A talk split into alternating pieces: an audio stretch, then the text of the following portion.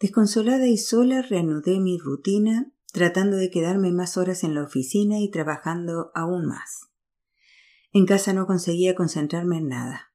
Decidí no volver a llorar delante de Chirin, pues ella necesitaba una vida normal, alegría. Con solo nueve años ya había sufrido bastante. Le pedí a Mansurek que se la llevaran cuando fuera a su chalet de la costa del mar Caspio, pero como Chirin no quería dejarme sola, fui con ellos.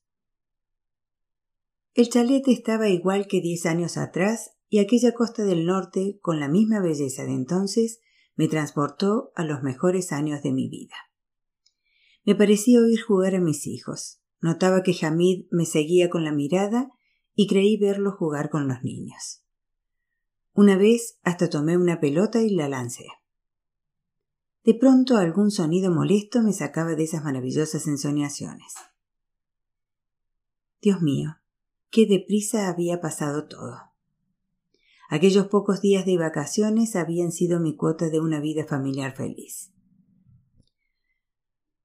Lo demás estaba teñido de dolor y sufrimiento. Allá donde mirara, todo me traía recuerdos. A veces abría instintivamente los brazos para estrechar a mis seres queridos y de pronto miraba alrededor, perpleja, esperando que nadie me hubiera visto hacerlo. Una noche que estaba sentada en la playa, absorta en mis pensamientos, noté la mano de Hamid en el hombro. Su presencia parecía muy natural. Hamid.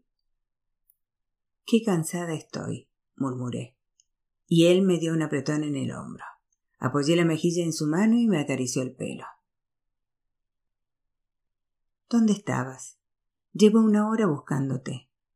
Oí decir de pronto a Mansurek que me sobresaltó. Aún notaba el calor de la mano de mi marido. ¿Qué clase de fantasía había tenido? ¿Había sido tan real? Si la locura consiste en romper con la realidad, había llegado a ese estado, y era una sensación agradable. Podía rendirme a ella y pasar el resto de mi vida entre dulces ilusiones en la libertad de la enajenación. La tentación me llevó hasta el borde del acantilado. Lo único que me impedía saltar eran Chiren y mi responsabilidad hacia ella. De pronto, temiendo que las fantasías me vencieran, supe que tenía que regresar a mi casa, así que al tercer día recogí mis cosas y volví a Teherán.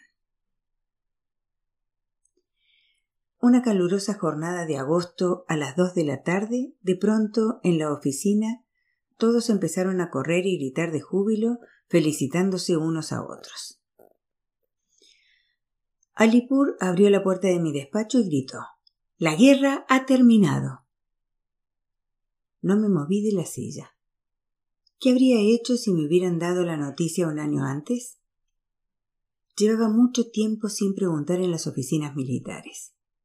Aunque como madre de un soldado desaparecido en combate me trataban con cortesía, las manifestaciones de respeto de los funcionarios me dolían tanto como los insultos recibidos detrás de las puertas de la cárcel en calidad de madre de un mujahidín y esposa de un comunista. No podía soportarlas. Había pasado un mes desde el fin de la guerra, pero las escuelas todavía seguían cerradas. A las once de la mañana la puerta de mi despacho se abrió y entraron Chirin y Mansurej. Me levanté de golpe, horrorizada, sin atreverme a preguntar nada. Mi hija se echó en mis brazos y lloró. Mansurek se quedó en pie mirándome con lágrimas en los ojos. Masum, dijo al cabo, está vivo, vivo. Me dejé caer en la silla, eché la cabeza hacia atrás y cerré los ojos. Si estaba soñando, no quería despertar. Despierta, mamá, por el amor de Dios, despierta. gritaba mi hija dándome palmadas en la cara con sus manitos. Abrí los ojos y entonces Chirin rió y dijo Han llamado del cuartel. He hablado con ellos. Dicen que el nombre de Masud está en la lista de prisioneros de guerra en la lista de las Naciones Unidas. ¿Estás segura? A lo mejor lo has entendido mal. Debo ir a preguntar. No, no hace falta, terció Mansurej. Cuando Chirin ha venido corriendo a mi casa, he telefoneado al cuartel. El nombre de Masud con todos sus datos está en la lista. Dicen que pronto harán el canje. No recuerdo qué hice. Quizá bailé como una chiflada y recé postrada en el suelo. Por suerte Mansurej pidió a mis compañeros que salieran de mi despacho para que no me vieran comportarme como una perturbada. Tenía que ir a algún lugar sagrado y pedirle perdón a Dios por mis blasfemias. Si no, mi felicidad podría escurrírseme entre los dedos como el agua. El lugar más cercano que se le ocurrió a Mansurej fue el sepulcro de Saleh. Allí me agarré al cordón que bordeaba la tumba sin dejar de repetir Perdóname, Señor. Me equivocaba. Eres grande, eres compasivo, debes perdonarme. Prometo compensarte por todas las plegarias que me he saltado. Daré limosna a los pobres. Ahora, al recordar aquellos días, me doy cuenta de que perdí el juicio. Hablaba con Dios como un crío con su compañero de juegos. Definía las normas del juego y estaba atenta a que ninguno de los dos se la saltara. Todos los días suplicaba que no me abandonara. Como una enamorada que ha hecho las paces con su novio tras una larga separación, estaba a la vez ilusionada y asustada. Rogaba a Dios que olvidara lo desagradecida que había sido en el pasado y entendiera mis circunstancias. Volvía a sentirme viva y la alegría regresó a mi hogar. La risa de Chirin resonaba de nuevo por las habitaciones cuando corría y jugaba. Me echaba los brazos al cuello y me colmaba de besos. Yo sabía que los prisioneros de guerra vivían en condiciones terribles y que Masud sufría, pero también que todo eso pasaría. Lo único que importaba era que estaba vivo. Todos los días aguardaba la noticia de su liberación. Limpiaba y ordenaba la casa, arreglaba su ropa, pero los meses pasaban y cada mes era más difícil que el anterior, aunque la esperanza de volver a verlo me mantenía en pie. Por fin una noche de verano lo trajeron a casa. Unos días antes decoraron las calles del barrio con luces y banderines para darle la bienvenida, y el olor de las flores, los pasteles y los almíbares llenaban de vida nuestra casa. El apartamento estaba abarrotado de personas, a muchas de las cuales no conocía. Me emocionó ver a mi prima Mabubej y su marido. Cuando me di cuenta de que también había venido su suegro, fui a besarle la mano, pues para mí era la personificación del amor y la piedad. La señora Parvin se encargó de la recepción. Mansurej, Fati, Manijej y Fisurej, que ya era una joven muy guapa, Llevaban varios días con los preparativos. Tienes el pelo, hermana. Si el chico te ve así se desmayará.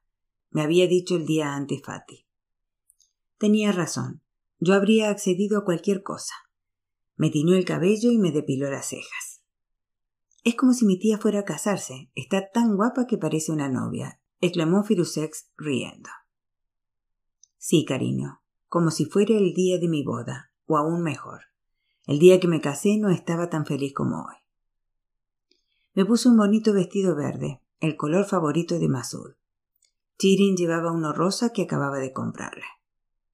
A primera hora de la tarde ya estábamos listas y esperando. Vino mi madre con Ali y su familia. También Eteram Sadat, que seguía destrozada. Su dolor, aunque reprimido, iba agudizándose con el tiempo. Eludí su mirada pues daba una extraña vergüenza que mi hijo estuviera vivo y el suyo muerto. ¿Por qué has traído a Eteram? le pregunté a mi madre. Ella ha querido venir. ¿Pasa algo? La envidia que trasluce en sus ojos me incomoda. No digas bobadas. No es envidia. Es la madre de un mártir. Su estatus es mucho mayor que el tuyo. Dios la tiene en gran estima. ¿De verdad le crees capaz de envidiarte? No, hija mía, se alegra mucho por ti, no tienes que preocuparte. Quizás mi madre estuviera en lo cierto. Quizás la fe de Teram Sadat fuera tan grande que la mantenía viva. Procuré no pensar más en ella, pero seguí esquivando su mirada. Chirin encendía una y otra vez el pequeño brasero para quemar ruda, pero se apagaba continuamente. Ya eran más de las nueve y mi paciencia empezaba a agotarse cuando llegó la comitiva. pese a los sedantes que me había tomado y el tiempo que había tenido a fin de prepararme para aquel momento, fui presa de fuertes temblores y me desmayé. Qué maravilloso fue abrir los ojos y encontrarme en brazos de Masud. Mi hijo estaba más alto, pero también más flaco y pálido. Sus ojos habían cambiado, las experiencias vividas lo habían hecho madurar. Cojeaba y tenía dolores. Por su actitud, su insomnio y las pesadillas que tenía cuando conseguía dormir, comprendí lo mucho que había sufrido. Pero no le gustaba hablar de lo ocurrido. Había recibido tratamiento en varios hospitales tras haber sido capturado gravemente herido por el ejército iraquí. Algunas de sus heridas no estaban curadas y a veces sufría un dolor insoportable y fiebre. El médico aseguró que su cojera podía corregirse con una complicada operación, de modo que cuando hubo recuperado las fuerzas, se sometió a dicha operación que por suerte salió bien. Lo cuidé y lo mimé como si fuera un crío. Cada momento con él era valiosísimo. Me gustaba sentarme a su lado y contemplarlo mientras dormía, cuando su hermoso rostro parecía el de un niño. Le puse un apodo, regalo de Dios, porque así era, Dios me lo había devuelto. Poco a poco fui recobrando la salud física, pero emocionalmente no era el joven enérgico y alegre de antes. Ya no dibujaba ni tenía planes de futuro. A veces venían a verlo sus amigos, soldados o compañeros de celda, y se distraía un rato. Pero luego volvía a encerrarse en sí mismo. Pedía a sus amigos, entre quienes había hombres de todas las edades, que no lo dejaran solo. Decidí hablar de la depresión de Masud con el señor Maxudi, un camarada de mi hijo en el frente, que con el tiempo acabaría ejerciendo una influencia decisiva en la vida de Masud de unos cincuenta años y rostro bondadoso, parecía una persona de mundo, y Masud sentía gran respeto por él. No se preocupe, me dijo. A todos los que estuvimos en el frente nos ha pasado más o menos lo mismo. Y este pobre chico encima lo hirieron de gravedad. Poco a poco se recuperará. Lo que necesita es empezar a trabajar. Es que es muy inteligente y tiene un gran talento, objeté. Quiero que estudie. Pues debería. Como veterano de guerra podrá ir a la universidad. Eufórica busqué los libros de mi hijo y le dije Bueno, la convalecencia ya ha terminado. Debes empezar a planear tu futuro y acabar lo que dejaste a medias. Y lo más importante es tu educación. Comenzarás hoy mismo. No, mamá, es demasiado tarde, murmuró él. Mi cerebro ya no funciona y no tengo paciencia para estudiar y preparar los exámenes de ingreso. Jamás me admitirán. Te equivocas, hijo mío. Puedes utilizar las cuotas y los beneficios de los veteranos para ingresar en la universidad. ¿Qué quieres decir? Da igual si soy veterano o no. Si no apruebo, no me admitirán. Si te preparas, sacarás mejor nota que muchos. Y el derecho a obtener un título universitario es un privilegio concedido a todos los veteranos. Es decir, ¿me ofrecen el derecho de arrebatarle a alguien su derecho? No, así no lo quiero. Estarás aceptando algo que legítimamente te pertenece, un derecho que te robaron de forma injusta hace cuatro años. ¿Y solo porque me lo quitaron a mí, entonces ahora tengo que hacerle lo mismo yo a otro? arguyó. Te parecerá bien o mal, pero es la ley. ¿Qué pasa? ¿Es que acaso te has acostumbrado a tener siempre la ley en contra? Hijo mío, a veces la ley nos favorece. Luchaste y sufriste por este pueblo y este país. Ahora el pueblo y el país quieren recompensarte. No es justo que lo rechaces. De esas discusiones interminables salí victoriosa. Desde luego Firusej desempeñó en ello un papel decisivo. Estaba en los últimos años de la enseñanza secundaria y venía a diario con sus libros a nuestro apartamento para que Masud la ayudara con los deberes y de paso lo obligaba a estudiar. Su hermoso y agradable rostro devolvió la alegría a mi hijo. Estudiaban, charlaban y reían juntos. De vez en cuando yo insistía en que se olvidaran de los libros y salieran a divertirse. Cuando Masud presentó una solicitud en la Facultad de Arquitectura, lo aceptaron. Cubriéndolo de besos, lo felicité. La verdad, madre, no tengo derecho a esto, me dijo riendo, pero estoy muy contento. El siguiente reto de Masud era encontrar trabajo. Para un chico de mi edad es muy embarazoso seguir siendo una carga para su madre, solía decir, y en varias ocasiones hasta especuló con dejar la universidad. Una vez más acudí al señor Maxudi, que ocupaba un puesto relativamente importante en un ministerio. Claro que hay trabajo para él, aseguró con aplomo, y no tiene por qué interferir en sus estudios. Masud aprobó sobradamente los exámenes, el proceso de selección y las entrevistas que en realidad eran pura formalidad y lo contrataron. De pronto parecía que su estigma se hubiera desvanecido. Ahora era una piedra preciosa, y a mí, por ser la madre de un veterano de guerra, también me trataban con respeto y me ofrecían trabajo y recursos que a veces tenía que rechazar. Ese cambio tan drástico se me antojaba cómico. Qué mundo tan extraño. Ni su cólera ni su bondad tenían fundamento alguno.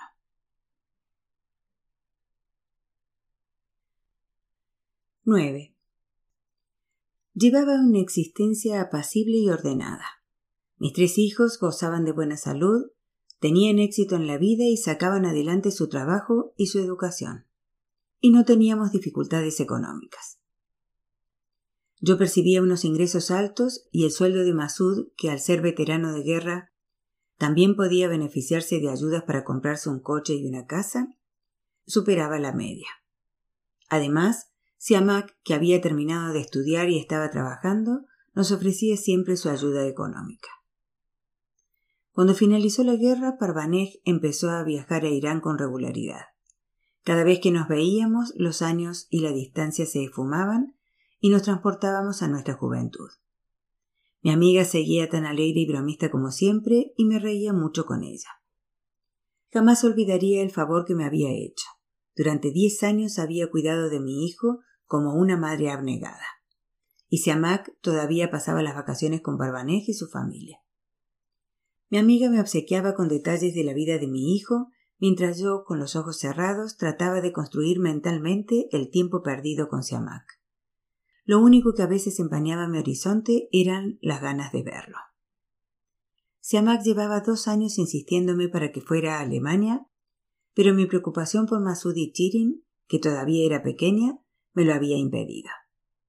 Sin embargo, llegó un momento en que ya no pude soportarlo más y decidí emprender el viaje. Estaba nerviosísima.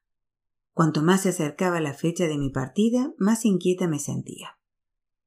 No podía creer que hubiera aguantado diez años lejos de mi hijo. Había estado tan enfrascada en las dificultades cotidianas que pasaban días sin que mirara siquiera su fotografía. Hamid solía decir el estrés y la melancolía infundados son rasgos burgueses. Cuando tienes el estómago lleno, cuando no te preocupan las penalidades de los demás, desentierras esas emociones insípidas. Quizás tuviera razón, pero yo siempre había sufrido por estar lejos de Siamak y como no podía remediarlo, había sofocado tales emociones sin admitir cuánto necesitaba verlo. Ahora que llevaba una vida bastante tranquila, me sentía autorizada a echarlo de menos y a tener unas ganas irreprimibles de estar con él. Cuando nos despedíamos, Chirin, muy atribulada, me dijo con todo descaro no estoy triste porque te marches, sino porque a mí no me han dado el visado. Era una sabionda de catorce años que, segura del amor que recibía, soltaba lo primero que le pasaba por la cabeza. Pese a sus objeciones, la dejé en manos de Masud, Fatih, Mansureg y Firuzeg, y me marché a Alemania. Pasé la aduana del aeropuerto de Frankfurt y miré alrededor con ansia. Un joven atractivo se me acercó. Lo miré. Solo reconocí sus ojos y su sonrisa. Su flequillo despeinado me recordó a Hamid. Pese a las numerosas fotografías de Siamak que tenía repartidas por toda la casa, seguía esperando encontrar a un chico inmaduro de cuello delgado. Sin embargo, mi hijo se había convertido en un hombre alto y elegante que estaba ante mí con los brazos abiertos. Apoyé la cabeza en su pecho y me abrazó con fuerza. Qué placer acurrucarte como una niña en los brazos de tu hijo. Apenas le llegaba a los hombros. Aspiré su olor y lloré de pura felicidad. Tardé un poco en reparar en la hermosa chica que se apresuraba a tomarnos fotografías. Cuando Siamak me la presentó, me costó creer que fuera Lily, la hija de Parvanej. ¿Cuánto has crecido? ¿Y qué guapa estás? Había visto fotos tuyas, pero no te hacen justicia, exclamé abrazándola, y ella rió con ganas. Primero iremos a casa de Lily, dijo mi hijo cuando nos subimos a su pequeño coche. La tía Parvanej ha preparado la comida y nos espera. Esta noche o mañana, si lo prefieres, iremos a la ciudad donde vivo. Está a dos horas de viaje. Estupendo, repuse. No se te ha olvidado el persa y tampoco tienes acento. Claro que no se me ha olvidado. Aquí hay muchos iraníes, y la tía Barbanek se niega a hablar conmigo si no es en persa. Y con sus hijos se muestra aún más implacable, ¿verdad, Lily? Por el camino a casa de mi amiga me percaté de que entre Lily y Siamak había una atracción que iba más allá de la amistad. Barbanek nos recibió con gran alegría en su casa, muy bonita y acogedora. Me pareció que Josrow, su marido, había envejecido mucho, pero al fin y al cabo hacía catorce o quince años que no lo veía, así que supongo que él pensó lo mismo de mí. Sus hijos también se habían hecho mayores. La Lej hablaba persa con acento muy marcado y Ardalan, que había nacido en Alemania, nos entendía, pero no respondía en persa. Aunque Pervaneje insistió en que pasáramos la noche en su casa, decidimos ir a la de Siamak y volver al hogar de mi amiga el fin de semana siguiente. Necesitaba al menos una semana para reencontrarme con mi hijo. Teníamos mucho de qué hablar. Pero cuando por fin nos quedamos solos, no sabía qué decirle, ni por dónde empezar, ni cómo salvar la brecha creada por tantos años de separación. Él me preguntó por varios miembros de la familia y le dije que estaban bien y que le mandaban recuerdos. ¿Aquí siempre hace tan buen tiempo? No te imaginas el que hace en Teherán, añadí. Nos llevó veinticuatro horas romper el hielo y soltarnos. Por suerte teníamos todo el fin de semana por delante. Mi hijo me refirió los apuros que había pasado tras separarse de nosotros y los peligros a los que se había enfrentado al cruzar la frontera. Me habló de la vida en el campamento de refugiados, de la universidad y, por último, de su trabajo. A mi vez le hablé de Masud, de cuánto había sufrido, de los días en que lo di por muerto y de su regreso. Y de Chirin, de sus travesuras y chiquilladas que me recordaban más a él que a su hermano mediano. El lunes, cuando Siamak fue a trabajar, salí a dar un paseo por el barrio. Impresionada con lo grande y bonito que era el mundo, me di cuenta de nuestra ingenuidad al creernos el centro del universo. Aprendí a comprar. Todos los días preparaba la cena y esperaba el regreso de mi hijo, y todas las noches salíamos para que me enseñara algún sitio nuevo. Hablábamos sin parar, pero no discutíamos de política. Siamak llevaba tanto tiempo fuera de Irán que ya no entendía la nueva coyuntura del país. Hasta el vocabulario y las expresiones que utilizaban estaban pasadas de moda, y me recordaban los primeros días de la Revolución. A veces incluso me hacía reír. ¿Por qué te ríes de mí? me dijo un día enfadado. Hijo mío, no me río de ti. Es que a menudo dices unas cosas muy raras. ¿Raras? ¿En qué sentido? Cosas que ya solo se oyen en las emisoras de radio extranjeras, le expliqué. ¿Emisoras de radio extranjeras? Sí, las emisoras que transmiten desde fuera del país, sobre todo las dirigidas por grupos opositores. Mezclan las noticias verdaderas y las falsas igual que tú, y utilizan expresiones de hace años. Hasta un chiquillo se daría cuenta al instante de que transmiten desde el extranjero. En ocasiones dicen cosas cómicas, también irritantes, por supuesto. Por cierto, ¿todavía simpatizas con los muyahidines? ¿Qué va? La verdad es que no acepto ni comprendo algunas cosas de las que hacen. ¿Cómo qué? Como unirse al ejército iraquí para atacar Irán. luchar contra el ejército iraní. A veces me pregunto qué habría pasado de haberme quedado con ellos. Quizás me hubiera encontrado cara a cara con Masud en el campo de batalla. Es una pesadilla recurrente que me despierta muchas noches. Gracias a Dios que entraste en razón. No tanto. Últimamente pienso mucho en papá. Era un gran hombre, ¿verdad? Deberíamos sentirnos orgullosos de él. Aquí hay mucha gente que comparte sus creencias. Están deseando conocerte y oírte hablar de mi padre. Lo miré recelosa. Aquel viejo dilema seguía atormentándolo. Yo no quería distorsionar la imagen que tenía de Hamid ni robarle el orgullo que sentía, pero interpreté esa necesidad y esa dependencia como muestra de su inmadurez. Mírase a Mac. No tengo paciencia para esa clase de teatro, expliqué. Ya sabes que no compartía las creencias de tu padre. Era un hombre bueno y honrado, pero también tenía sus defectos. El mayor era su tendencioso punto de vista.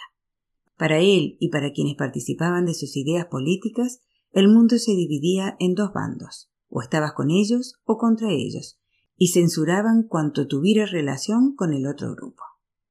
Incluso en el arte solo consideraban buenos artistas a quienes compartían su perspectiva. Los demás eran unos ineptos.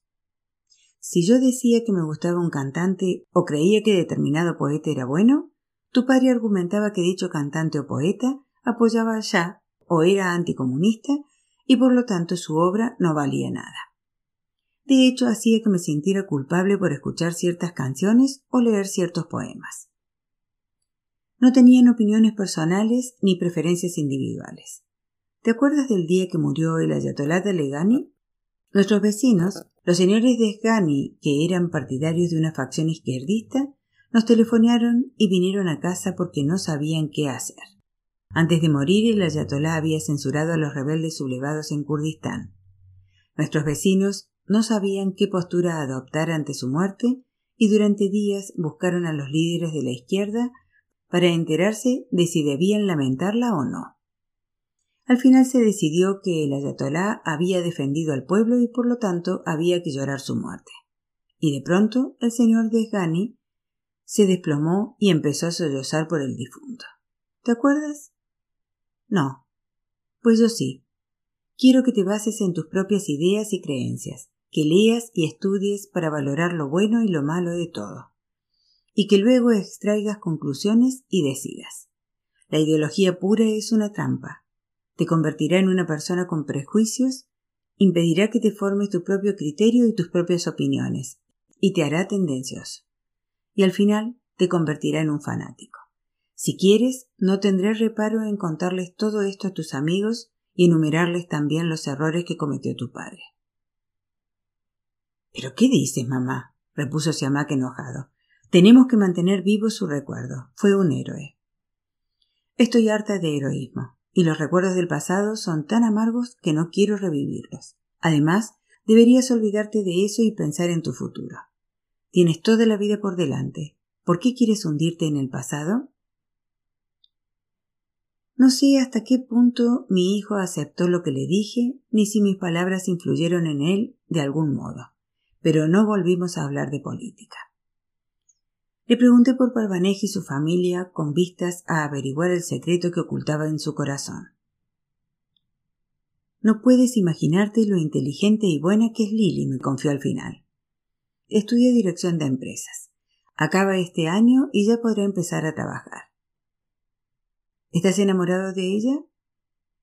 Sí. ¿Cómo lo has sabido? Me di cuenta en el aeropuerto, comenté riendo. Las madres percibimos esas cosas enseguida. Queremos comprometernos, pero hay problemas. ¿Qué problemas? Su familia. La tía Parvaneje es maravillosa, por supuesto. Ha sido como una madre para mí, y sé que me quiere mucho. Pero en este caso se ha puesto del lado de su marido. ¿Y qué dice yo ¿Y qué dice Josro?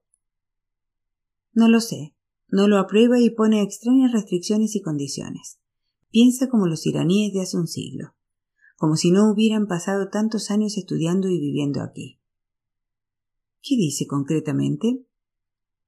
Nosotros queremos comprometernos, pero él dice no, no pueden. ¿Nada más?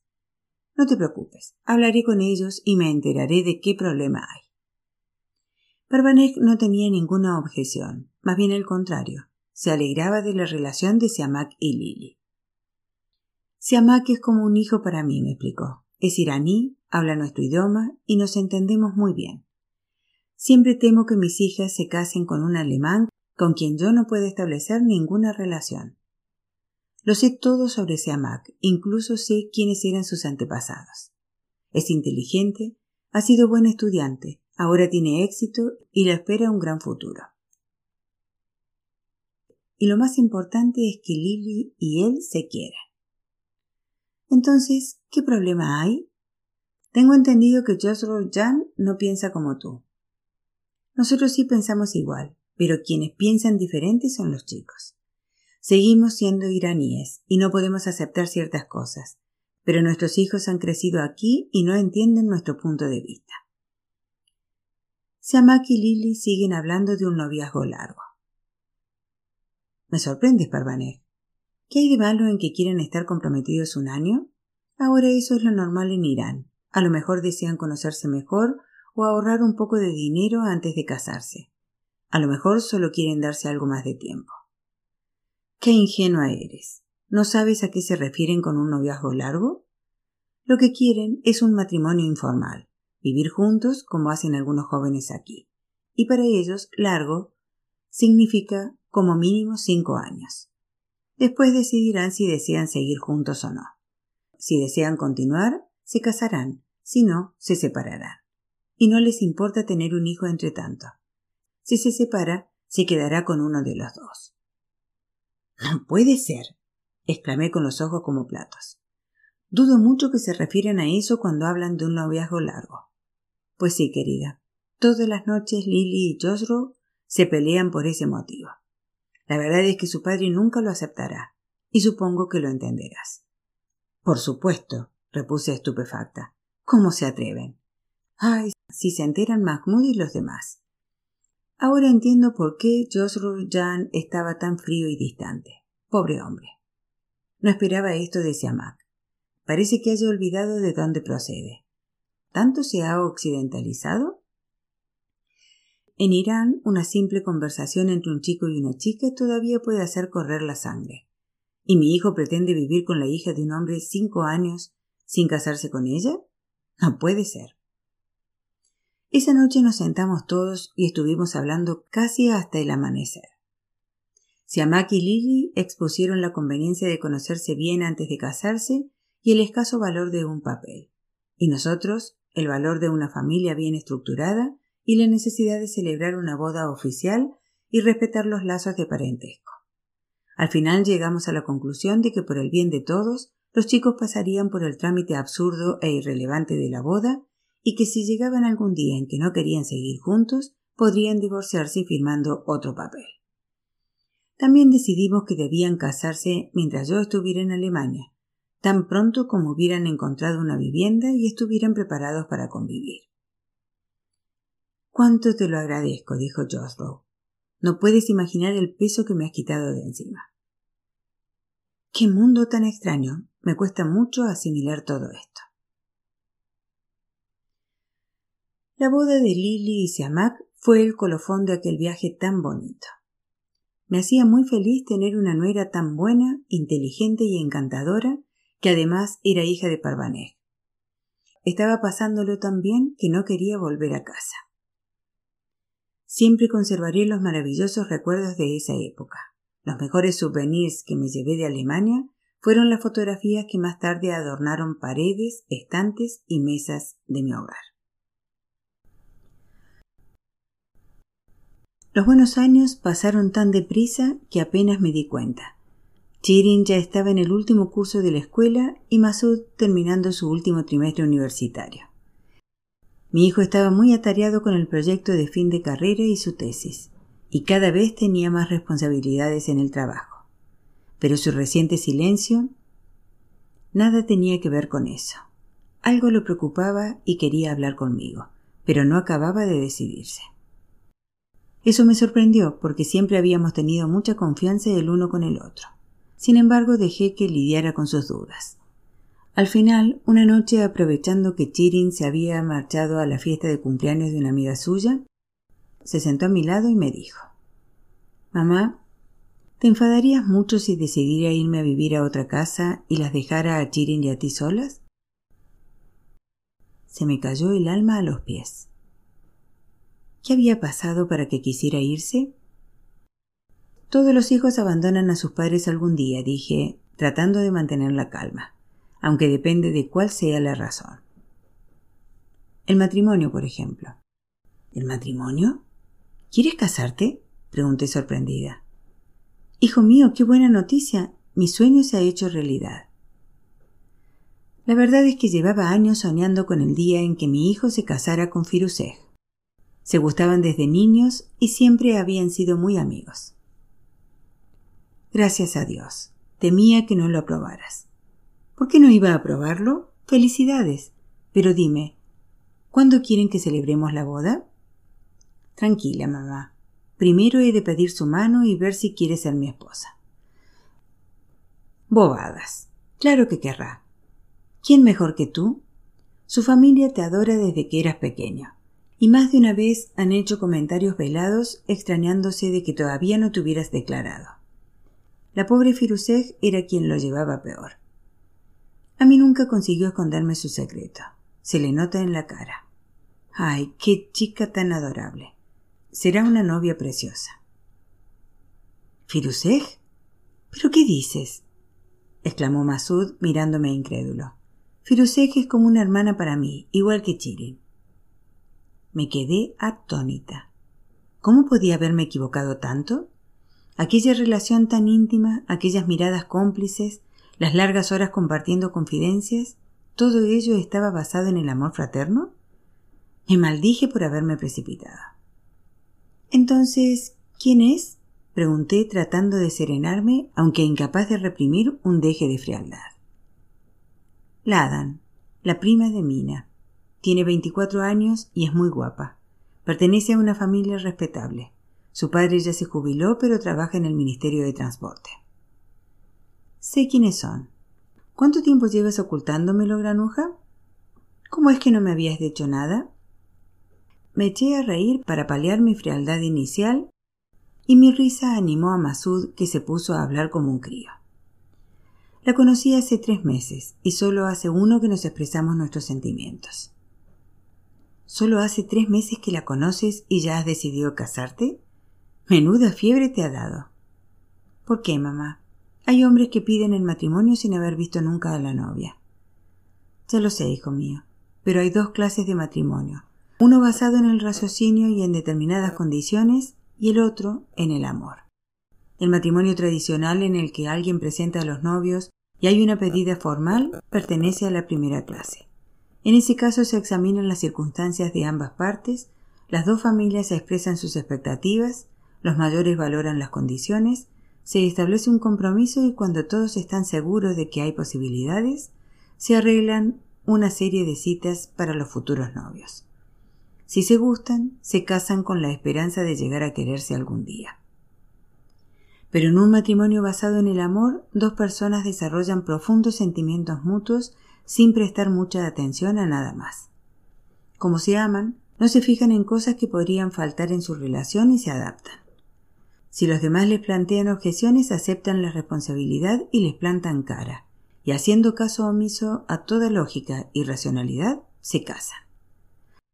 Por lo visto tu plan encaja en el segundo modelo y en este caso la pareja debe conocerse muy bien y asegurarse de que su amor es sólido y lo bastante duradero para compensar cualquier incompatibilidad y resistir la desaprobación de los demás. Y dicho esto, ¿no te parece que tres meses no es tiempo suficiente para establecer ese vínculo tan profundo y alcanzar el amor verdadero? Lo siento, mamá, pero ya vuelves a filosofar, dijo Masud impaciente. Quiero que mi matrimonio sea una mezcla de los dos tipos que has descrito. ¿Por qué no podemos estar enamorados y además cumplir las condiciones? Creo que el problema es que no sabes nada del amor. Según lo que me has contado, hasta dos o tres días después de tu boda no tuviste ocasión de ver bien a tu marido.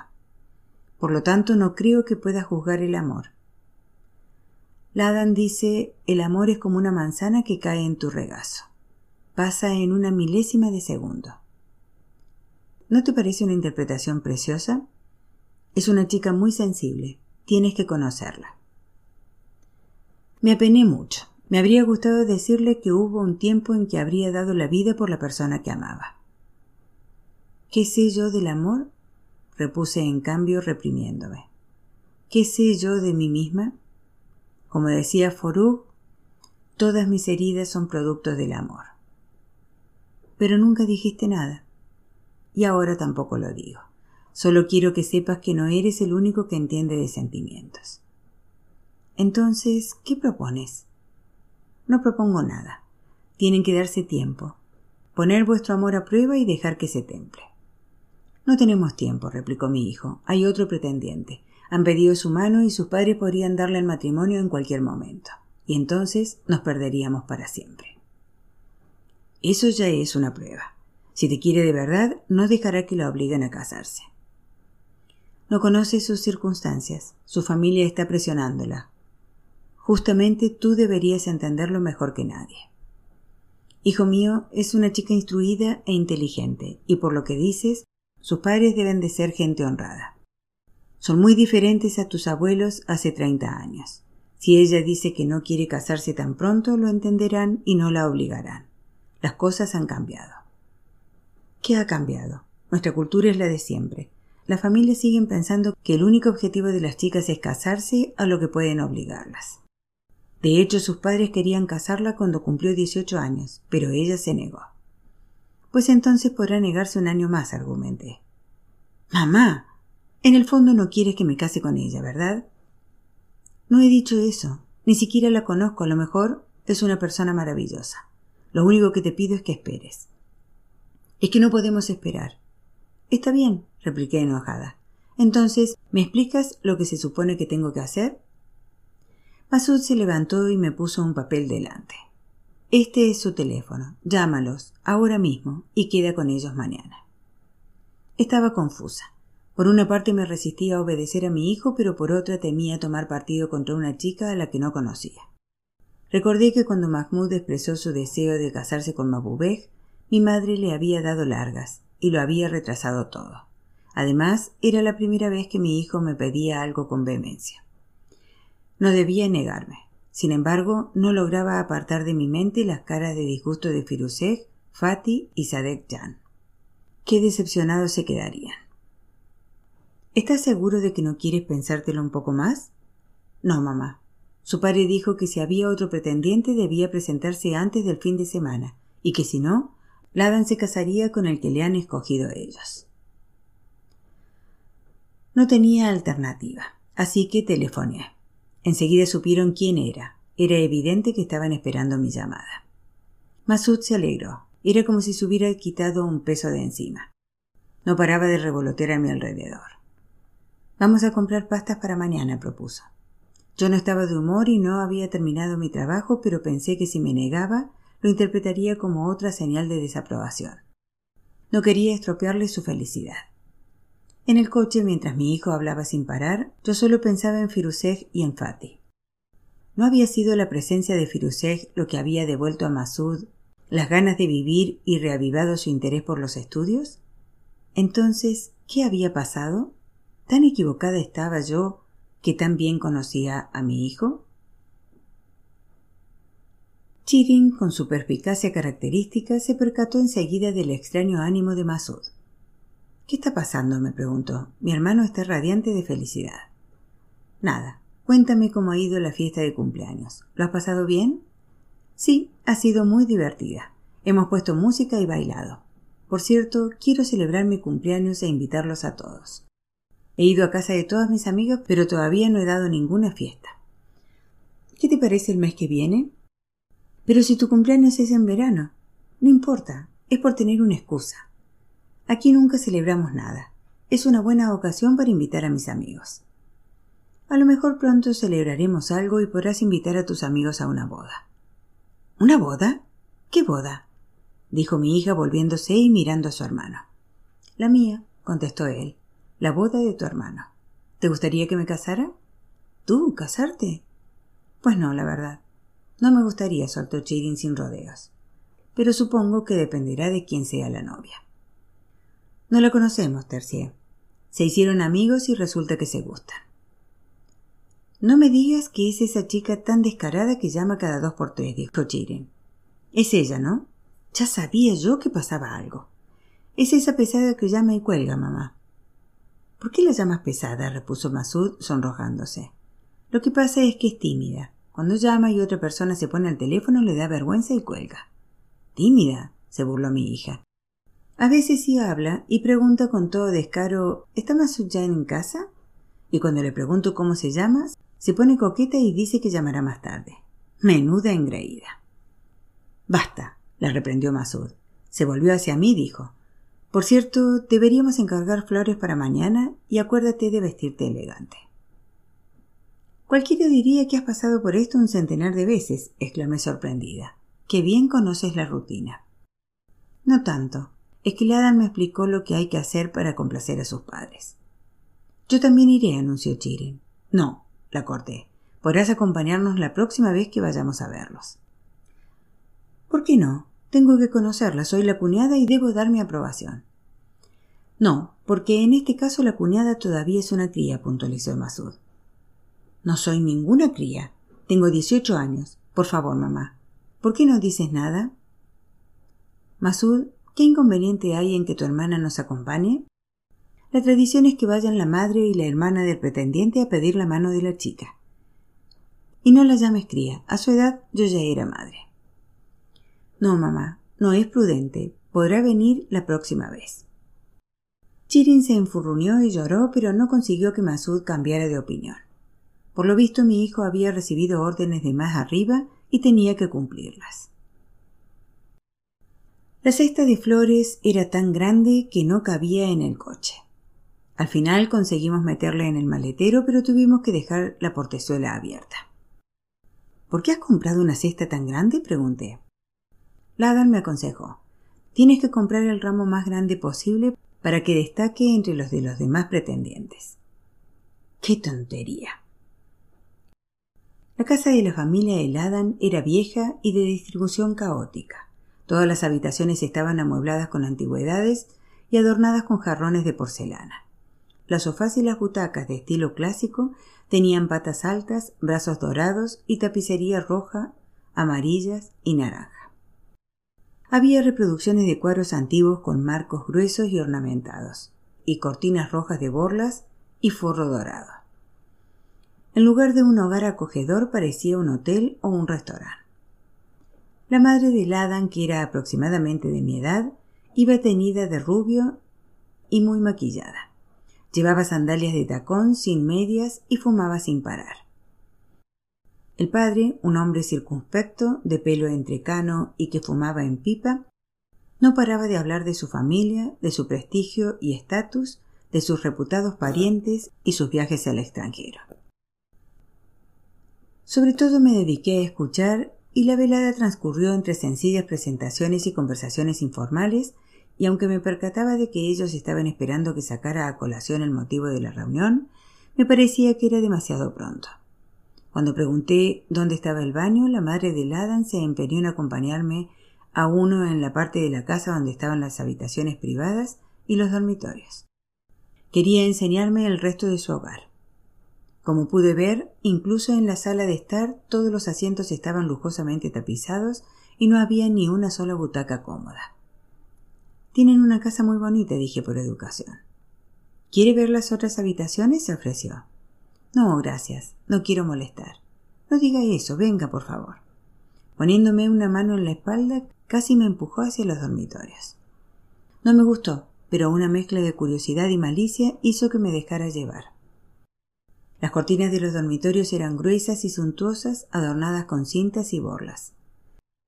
El resto de los muebles eran igual de ornamentados y del mismo estilo. ¿Por qué no has sacado el tema? protestó Masud una vez de regreso a casa. ¿Qué querías que dijera? Era nuestro primer encuentro. Entonces volvió la cabeza y ya no abrió la boca durante todo el trayecto. Cuando llegamos a casa, Chirin, que seguía sin dirigirle la palabra a su hermano, se moría de ganas de hablar conmigo. Va, cuéntamelo todo. ¿Qué ha pasado en el castillo? Nada especial. Vale, no me cuentes nada, refunfuñó mi hija aún enfadada. Al fin y al cabo no pinto nada y no soy una desconocida. Crees que soy una cría, una espía y me lo ocultas todo. No, cariño, eso no es cierto, dije para consolarla. Deja que vaya a cambiarme y te lo contaré. Cuenta, cuenta, exclamó siguiéndome al dormitorio y sentándose en mi cama con las piernas cruzadas. Pregúntame y contestaré, repuse mientras me desvestía. ¿Cómo es la chica? Por mucho que intenté pensar en un rasgo destacado de Adam, no se me ocurría. Es un poco bajita, dije tras vacilar. Un poco más bajita que yo, pero más robusta. ¿Cómo que robusta? ¿Quieres decir gorda? No, solo llenita. Bueno, es que yo soy muy flaca. Que alguien sea más robusto que yo no significa que sea gordo. ¿Y el resto? Mmm, piel clara, pero iba muy maquillada y en la habitación no había mucha luz, así que no he podido distinguirlo muy bien. Me parece que tiene los ojos castaños y el pelo teñido de castaño claro, tirando a rubio. Oh. ¿Y cómo iba vestida? Falda negra ceñida por encima de la rodilla y chaqueta con estampado negro, rosa y morado. ¿Pelo liso? Me parece que no, se lo había rizado, demasiado para mi gusto. Genial, una mujer cautivadora. ¿Y papá y mamá? No hables así, no está bien. Parecen muy respetables. Su madre es de mi edad. Bueno, también iba muy maquillada, pero vestía con elegancia. Y la casa está llena de porcelana fina, antigüedades, cortinas de borlas y muebles con dorados y mi hermano, que después de la guerra se convirtió en un fanático que se enfadaba si me maquillaba un poco y protestaba porque el pañuelo no me cubría toda la cabeza. ¿Ahora quiere casarse con una chica así? ¿Qué dirán sus amigos de Hezbollah? La verdad es que no entiendo nada, admití. Es como si todo se hubiese trastocado. Bueno, pero ¿te ha gustado la chica? Pues, ¿qué quieres que te diga? Entonces me volví y vi a Masud en el umbral mirándome con reproche. Tolido negó con la cabeza y sin decir nada se metió en su habitación. Cada vez que nos veíamos, las profundas diferencias entre ambas familias se hacían más evidentes, y no tardé en darme cuenta de que Masud y Ladan eran incompatibles. Pero mi hijo no pensaba igual. Estaba enamorado y el amor lo cegaba y le impedía ser objetivo. Se resistía a hablar conmigo y yo guardaba silencio. Las únicas palabras que intercambiábamos sobre el tema se referían a las visitas a la familia de Ladan. Lo acompañaba a la cita sin hacer comentarios ni discutir, limitándome a escuchar las conversaciones.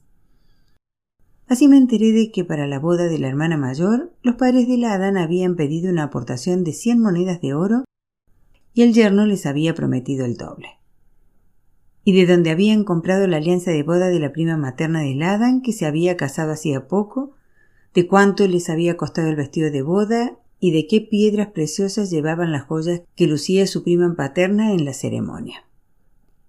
Sabía que no era todo verdad por descontado. A veces las historias eran contradictorias. Qué suerte tienen, comenté en una ocasión con absoluta malicia. En estas últimas semanas han ido ustedes al menos a diez bodas. Se quedaron callados y se miraron y me di cuenta de que empezaban a aburrirse. Pero entonces se pusieron a discutir sobre si era mejor celebrar una boda en verano o en otoño. No sabía qué hacer. Cuanto más lo intentaba, más me costaba encariñarme con aquella muchacha y más imposible me parecía establecer una relación normal con aquella gente tan superficial, solo interesada por el dinero, la ropa, los peinados y el maquillaje. Con todo, me resistía a mantener una conversación seria con Masud, pues temía que él interpretara cualquier comentario u observación mías como una actitud defensiva. Prefería que mi hijo descubriera por sí mismo las incompatibilidades que yo percibía. Al final, presionado por Ladan, Masud me planteó de nuevo el tema y con un resentimiento y una frialdad que no le conocía dijo Bueno, mamá, ¿Cuánto tiempo piensas seguir con este juego? ¿Qué juego? Tu negativa a hablar sobre el Adam y yo y nuestros planes. ¿Qué te gustaría que dijera? Pues que me dieras tu opinión. Es que a mí me interesa más la tuya, repliqué. Creo que ya conoces un poco mejor a la familia de Ladan. ¿Qué te parecen? ¿Qué me importa su familia? Es a ella a quien quiero. Todos crecemos en determinada familia y compartimos un origen y unas experiencias. ¿Y qué problema hay con sus orígenes? Su familia es gente con mucha clase. Me quedé perpleja, porque esa palabra antes no existía en el vocabulario de Masud. ¿Qué quieres decir con que son gente con clase? Según tú, ¿en qué consiste la clase? No lo sé, exclamó exasperado. ¿Qué pregunta es esa? Me refiero a que es gente respetable. ¿Por qué crees que es gente respetable? ¿Porque poseen muchas antigüedades? ¿Porque en lugar de pensar en la comodidad y la belleza se rodean de objetos caros? ¿Porque no paran de hablar de ropa y del color del pelo? ¿O porque hablan unos a espaldas de otros y están obsesionados con sus rivalidades? Pues a ti también te gustan las cosas bonitas. Siempre te quejas de que mi camisa y mis pantalones no combinan, y para comprar un mueble vas a cien tiendas diferentes. Hijo mío, Apreciar la belleza y querer que tu vivienda esté bien amueblada es un reflejo de tu pasión por la vida, respecto a lo que no tengo nada en contra. El hogar de cada uno es una manifestación de su gusto, sus ideas y su cultura. Así pues, cuando viste su casa te diste cuenta de que hay algo inadecuado en sus ideas y su cultura? ¿Tú no? Pues no. ¿Has visto alguna librería, por pequeña que sea, en esa casa? ¿A alguien leyendo? ¿Alguna vez los has oído hablar de un libro, de una obra de arte o de una antigüedad sin mencionar su valor económico? ¡Qué tonterías! No todo el mundo pone su biblioteca a la vista. ¿Cómo se te ocurre buscar dónde guardan los libros? Porque quiero saber cuáles son sus tendencias intelectuales. Por favor. Nosotros tenemos libros de todo tipo de tendencia. ¿Quién iba a descubrir nuestras inclinaciones intelectuales a partir de ellos? Un pensador, un intelectual. ¿Ah, sí? ¿Y cómo? En la librería de un comunista hay libros de esa ideología, desde los elementales hasta los más avanzados. Las novelas suelen ser de Gorky y otros escritores rusos. También tendrán obras de Roman Roland y autores parecidos, pero muy pocos libros sobre otras filosofías e ideologías. En los estantes de un intelectual no comunista hay un par de libros elementales sobre teoría del comunismo que habrá abandonado sin terminar. El resto será lo que los comunistas llaman libros burgueses. Que tengas los libros de Ali Shariati en tu biblioteca no significa que seas un ferviente defensor del Islam, porque después de la revolución todo el mundo compraba sus obras. Pero la biblioteca de un musulmán ferviente está llena de libros de oración, de teoría y filosofía islámica, libros de orientación espiritual y cosas así. En cambio, la de un nacionalista está repleta de biografías de políticos y volúmenes sobre la historia de Irán. Además, toda persona instruida posee algunos libros teóricos sobre su campo de especialización. Pero, ¿se puede saber por qué te importan tanto sus tendencias intelectuales y políticas? Porque toda mi vida se ha visto afectada por diversos grupos políticos y sus creencias, y quiero saber con quién estoy tratando esta vez. Pero si estás en contra de la política y siempre nos haces prometer que no participaremos en ella, objetó Masud. Sí. ¿Pero alguna vez les he dicho que no deban leer y aprender? Como toda persona inteligente, necesitan conocer diferentes escuelas de pensamiento para poder distinguir el bien y el mal, y no convertirse en una herramienta en manos de quienes solo persiguen el poder. ¿Te ha hablado Ladan de algo que haya leído o de sus ideas y opiniones? Tú posees gran talento artístico. ¿Compartes gustos en lo relativo al arte? Y lo más importante, con las creencias religiosas que desarrollaste tras tu experiencia como prisionero de guerra, ¿cómo piensas encajar en una familia cuya única noción del Islam es una cena conmemorativa en honor al imán Abolfals que celebran como si se tratara de una boda? Son partidarios del Shah y están esperando el regreso del príncipe de la corona, pero no por sus ideas políticas, sino porque antes estaba permitido beber alcohol y ellas podían ponerse bikini en la playa. Con el pasado que tenemos, ¿de qué crees que podríamos hablar? Querido Masud, esa chica no tiene nada en común contigo. Ni siquiera vestirá como te gustaría. Se pelearán cada vez que vayan a salir. No te preocupes, replicó. Me ha dicho que si lo pido se pondrá chador. ¿Y te lo crees? Aunque eso tampoco estaría bien. Una persona que tiene un carácter fuerte y sus propias ideas y principios no debería dejarse influir así. Vaya. ¿Así que además se deja influir? ¿Aunque lo diga porque me ama? No, madre. Estás buscando excusas. Lo que pasa es que no crees que nadie pueda ser mejor que nosotros. No, hijo. Nunca he dicho eso. Estoy segura de que son gente muy buena, quizás incluso mejores que nosotros, pero muy diferentes. Eso solo es una excusa. Me has pedido mi opinión y te la he dado. Estamos hablando de tu vida, de tu futuro, que como sabes es lo más importante para mí. Le quiero, mamá. Noto algo muy especial cuando habla, cuando ríe. Nunca había conocido a una mujer tan femenina. Es diferente a todas. Me quedé perpleja. Sí, mi hijo tenía razón. ¿Cómo no me había dado cuenta? Masud estaba fascinado por aquella chica porque era diferente a todas las mujeres de su vida. Ladan hacía alarde de una femineidad que las mujeres que hasta entonces lo habían rodeado intentaban ocultar. Había que reconocer cierta coquetería en su mirada, en sus movimientos, incluso en su voz por teléfono. Era seductora y atrayente. Dicho de otro modo, era tentadora. No era de extrañar que mi inexperto hijo, que apenas había visto aquellas cualidades femeninas, estuviera tan impresionado. Pero, ¿cómo podía hacerle entender que la atracción que sentía estaba lejos de ser amor y no constituía una base sólida sobre la que construir una vida? En aquellas circunstancias, las palabras y la razón solo servirían para volverlo más tosudo y ponerlo más a la defensiva. Mi mayor deseo es la felicidad de mis hijos, insistí, y creo que estaba ligada a un matrimonio lleno de amor y de comprensión mutua. Respeto tus sentimientos y haré lo que me pidas, aunque sea en contra de mis deseos. Mi única condición es que estén comprometidos un año. Como tendrán más libertad para estar juntos, se conocerán mejor.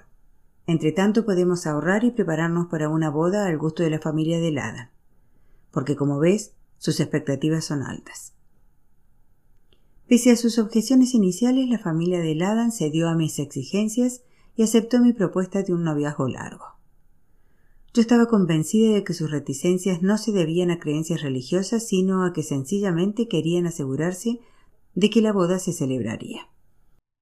Decidieron dar una gran fiesta de compromiso para que su extensa familia pudiera conocer al futuro novio y fijaron la fecha para la semana siguiente.